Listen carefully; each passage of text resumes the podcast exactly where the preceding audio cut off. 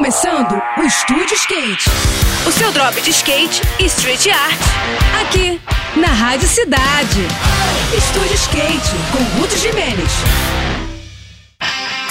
Olá pessoal, tudo bem? Seguindo com as perspectivas para 2023, eu vou falar um pouco sobre os cenários do skate de ladeira e do freestyle. Eu começo falando do Downhill, que ainda não teve o calendário de eventos divulgado pela WDSC, a nova entidade surgida no ano passado, que já organizou três eventos na Europa e que busca ampliar os seus horizontes. Existe a possibilidade da realização de uma etapa no Brasil nesse ano, prevista para rolar no Ceará em maio, mas ainda não tem nada confirmado.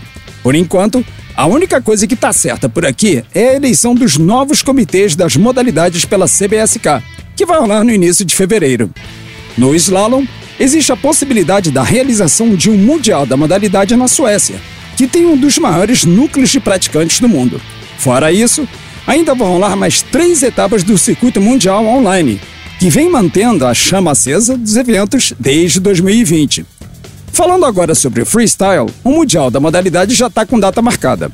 O World Freestyle Roundup vai rolar em Cloverdale, no Canadá, entre os dias 19 e 22 de maio.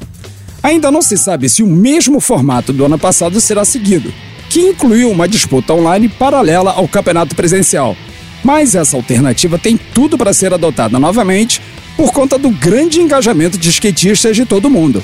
O lance é aguardar para ver o que rola e torcer por cada vez mais eventos de alto nível. Eu vou ficando por aqui com mais esse rolê de skate na Rádio Cidade. E agora a gente segue com a programação. Saiba mais sobre os universos do carrinho e dos longs no nosso perfil do Instagram, que é o Estúdio Underline Skate, tá bom?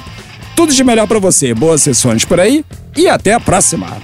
Esse foi mais um. Esse foi mais um Estúdio Skate. O seu drop de skate e street art. Aqui, aqui, na Rádio Cidade.